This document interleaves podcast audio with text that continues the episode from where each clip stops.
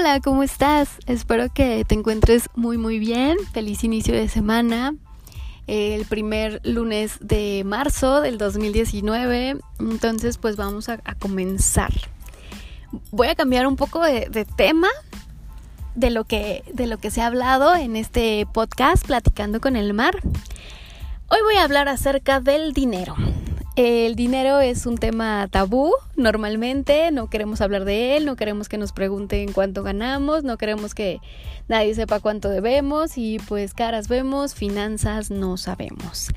Es un tema súper importante, tan importante como la inteligencia eh, académica, la inteligencia emocional, la inteligencia financiera para mí son los tres pilares de una vida sana, tranquila y bueno, más bien con las armas personales para poder afrontar lo que lo que pase de manera externa, ¿no? El dinero es un medio necesario para esta vida. Con el dinero podemos acceder a pues a bienes materiales, a, a bienes intangibles también como son los servicios y es un medio por el cual podemos acrecentar nuestro bienestar o mantener nuestro bienestar.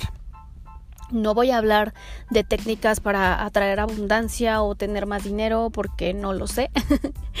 lo que sí sé es lo que me ha funcionado a mí para manejar lo que tengo.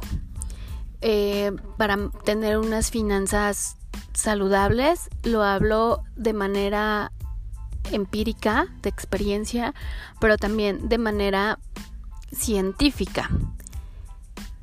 Cuando estudié la maestría en finanzas, se me abrió el panorama a la hora de detectar cuestiones tan sencillas que a veces no tomamos en cuenta en cuestión del dinero porque nadie nos enseña y no les enseñan a nuestros papás y no les enseñan a nuestros abuelitos y entonces no lo sabemos hasta después, hasta que ya cometes errores y entonces tus finanzas se enferman o llevas años haciendo tal vez cosas incorrectas con el dinero o bueno que no te funcionan más bien.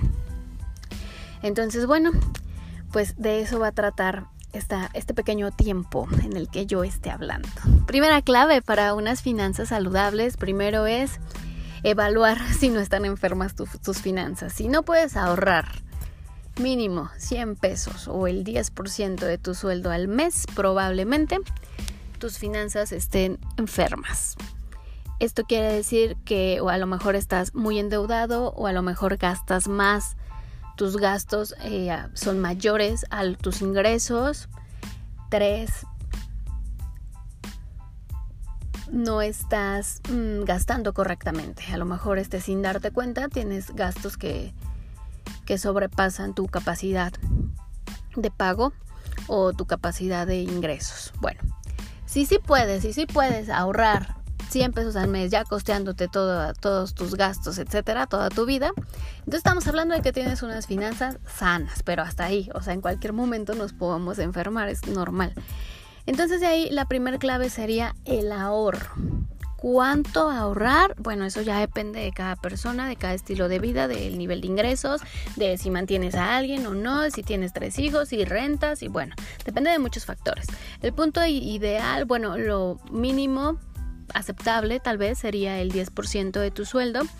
Pero si no, lo, que sea, pero que sí ahorres algo. Y que ese ahorro sea un ahorro. Ahorro quiere decir que no se va a tocar en cierto tiempo. Y si es a largo plazo es mucho mejor, hablando de un año, porque a veces ahorramos. Y que tengamos claro que ese ahorro por el que vamos a iniciar, ese ahorro va a ser para invertir que es la segunda clave de unas finanzas saludables, ahorro e inversión. Entonces, si yo 10% eh, de mi sueldo lo voy a ahorrar, me queda 90%. Pero si a lo mejor yo quiero ahorrar para, no sé, una ropa que me gustó o un antojito que tengo, no lo sé puedo ahorrar para eso, pero lo voy a tomar de ese 90% del sueldo, no de lo destinado al ahorro a largo plazo, ¿me explico? O sea, toda mi vida, ya sea en comida, en gustos, en vestido, en lo que sea, lo tengo que administrar con el 90% porque el 10% se va a ir para el ahorro.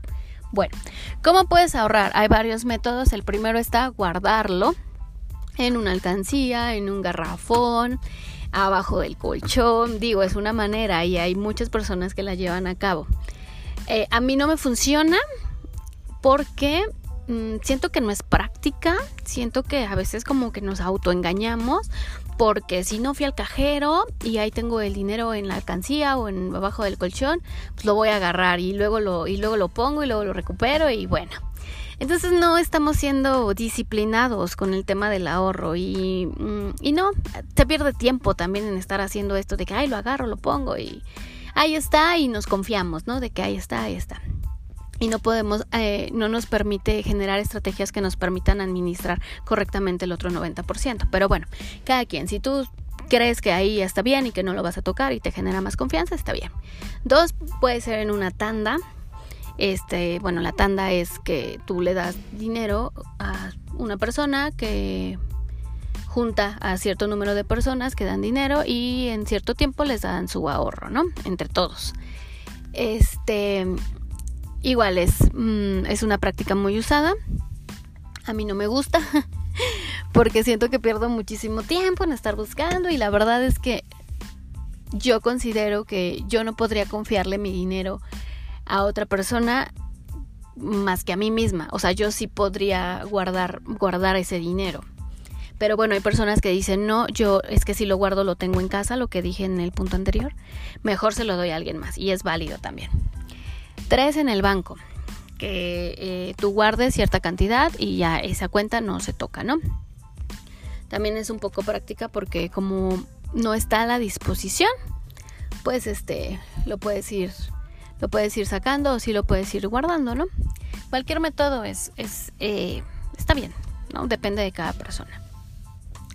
A mí el método que me ha parecido más práctico y más inteligente financieramente hablando es eh, ahorrar en fondos de deuda gubernamental, eh, mejor conocido en México como CETES. Está súper fácil, CETES directo. Es metes tu clave interbancaria y cada semana o cada quincena o cada mes retiran la cantidad que tú dijiste y lo invierten a, a directo, ¿no? Entonces tú le estás prestando al gobierno y ya dentro de determinado tiempo pues te paga, ¿no? Es la manera más sencilla de empezar a invertir. Eh, vamos, no es que ganes dinero, pero, o sea, sí ganas pues, pero como es poquito, o sea, de 100 pesos vas a ganar, no sé, 8 pesos, ¿no? A fin de año te van a dar tus 108 pesos. Y no es que te estén dando 8 pesos, sino que en realidad el dinero, el dinero se devalúa. Entonces los mismos 100 pesos que tú tienes en enero no, no valen lo mismo en diciembre. Entonces con eso haces que tu dinero no pierda valor. Es una manera bastante sencilla y creo que es práctica y lo estás guardando de igual manera que si fuera en el cochinito o en la tanda o en el banco. Sin embargo te está dando un plus para mí me funciona correctamente. Bueno, eso sería en temas de, ahorro. Ahora, inversión, pues ya mencioné una, ¿no? Puedes invertir en, fondos de deuda gubernamental, puedes invertir en ti mismo, que es la mejor inversión, en conocimientos, en cursos, por ejemplo, de inteligencia financiera estaría estaría mm, muy bien mal invertido nuestro dinero en saber más acerca de, del manejo ¿no? de, de, la economía, porque al final es un bienestar para nosotros mismos y para nuestra familia. Puedes invertir en tu inteligencia académica también, que, que siempre el conocimiento te, te va te va a abrir la mente, o sea, vas a pensar de manera diferente porque vas a conocer más. Nunca terminamos de conocer, hay infinidad de conocimiento y es imposible que sepamos todo. Pero entre más sepamos, mejores decisiones podemos tomar. Este, en la salud también es una inversión eh, el dinero, ¿no? Cada quien decide, pero que sea algo que te haga crecer a ti. Esos serían este, los puntos claves. Ahora vamos a hablar del gasto, de cómo gastamos. Bueno, el dinero es para gastar.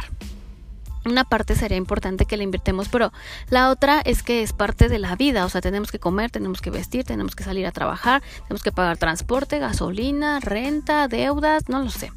El punto es cómo gastamos y debemos de ser muy sabios porque es nuestro tiempo, o sea, el dinero que tenemos es nuestro tiempo que hemos invertido para ganarlo y el tiempo es valiosísimo. Entonces, cuidemos bien cómo gastamos eso. No es que nos volvamos codos, sino inteligentes, ¿no? Algunas mm, estrategias que a mí me han funcionado bastante es que cuando vayas a hacer la despensa, compres lo más grande. O sea, siempre lo más grande es lo más barato es mucho más barato, sale más barato un rollo de papel higiénico si compras el paquete de 36 rollos que si compras el de 4, o sea, eso siempre. Que lleves bien organizado la despensa para que no tengas que ir varias veces, porque ir a la despensa te genera un gasto de gasolina o de pasajes. Entonces, este, o de tiempo de que ya no te alcanzó y este, ya no te alcanzó el papel y tuviste que ir a la tiendita y eso quizá quita tiempo. Entonces, en temas de limpieza principalmente, lo más grande eh, te va a funcionar bastante bien y lo puedes tener ahí porque no se echa a perder. Ya en alimentos pues hay que cuidar mucho la calidad porque si no compras un alimento por el precio tal vez te pueda, puedas tener una enfermedad posteriormente. Entonces eh, hay que fijarnos bien, no hay que escatimar en temas de, de lo que vamos a meter a nuestro, a nuestro organismo. La seguridad, eh, el carro, tratar de mantenerlo bien, porque al final este es el medio de transporte, es tu medio de transporte y si está mal, pues puede pasar algo. Entonces sí, la prevención cuenta. Eh, que estés comunicado. Eh, ahorita las, pues el celular es como básico, ¿no? no importa qué celular, yo creo que lo más importante es que te puedas comunicar, ¿no? Es que a veces me parece increíble que haya personas que tengan celulares carísimos pero sin saldo o que estén con el supercarro pero no tengan para la gasolina. Entonces, hay que ser muy muy inteligentes y muy este muy prácticos en este sentido. La gasolina, si tienes carro, bueno, pues detecta una gasolinera que quedes de paso, o sea, que no te tengas que gastar gasolina en ir a poner gasolina. Y pasa lo mismo entre si lo llenas, es mejor, te rinde más, te rinde un poco más y no tienes que estar deteniéndote y perdiendo tiempo. O sea, en vez de ponerle tres veces a la semana, pues tal vez ponerle una vez a la semana. O lo más que se pueda, pues son técnicas porque a veces hay personas que no podrían ponerle una vez a la semana, pero es tema de organización, ¿eh? porque estás gastando lo mismo, le estás poniendo tres veces o le estás poniendo una vez, estás gastando exactamente lo mismo. Em, ¿Qué más? ¿Qué más? ¿Qué más? Mm, pues sí, es que la calidad a veces vale, vale mucho la pena en tener un pantalón bueno, tal vez que te va a durar dos, tres años a cinco que fueron más económicos, pero que te van a durar medio año. Yo este pues no sé, es que vean vean vean y analicen a los millonarios de hoy en día, o sea, a Mark Zuckerberg, a Steve Jobs. Bueno, él ya no está vivo, ¿no? Pero si se dan cuenta, este tema de, del dinero y de cómo se maneja ya está más para, para estar bien, no para aparentar. Ellos cómo se visten, o sea, Mark Zuckerberg su pantalón de mezclilla, su playera y, ya X. No está aparentando. Entonces, sí está bien comprarnos cosas y, lucirlas y así, sí está padre. Pero hay que cuidar que no sea para aparentar y que no te, no te endeudes para demostrarle a otras personas, pues no sé, tu estatus. En realidad, a nadie le importa, así como a nosotros no nos importa el estatus de los demás, y si te importa, pues no. ¿Por qué? No, no hay que compararnos. El punto es tener finanzas sanas. Eh, libros que recomiendo, que están bien prácticos y de verdad, de verdad, una información bastante importante y que no tenemos a la mano. Bueno, que sí está a la mano, pero pues está en internet y a veces como no sabemos qué buscar, pues no nos genera como mucho entusiasmo al buscar este tema del dinero. Este, el hombre más rico de Babilonia y padre rico, padre pobre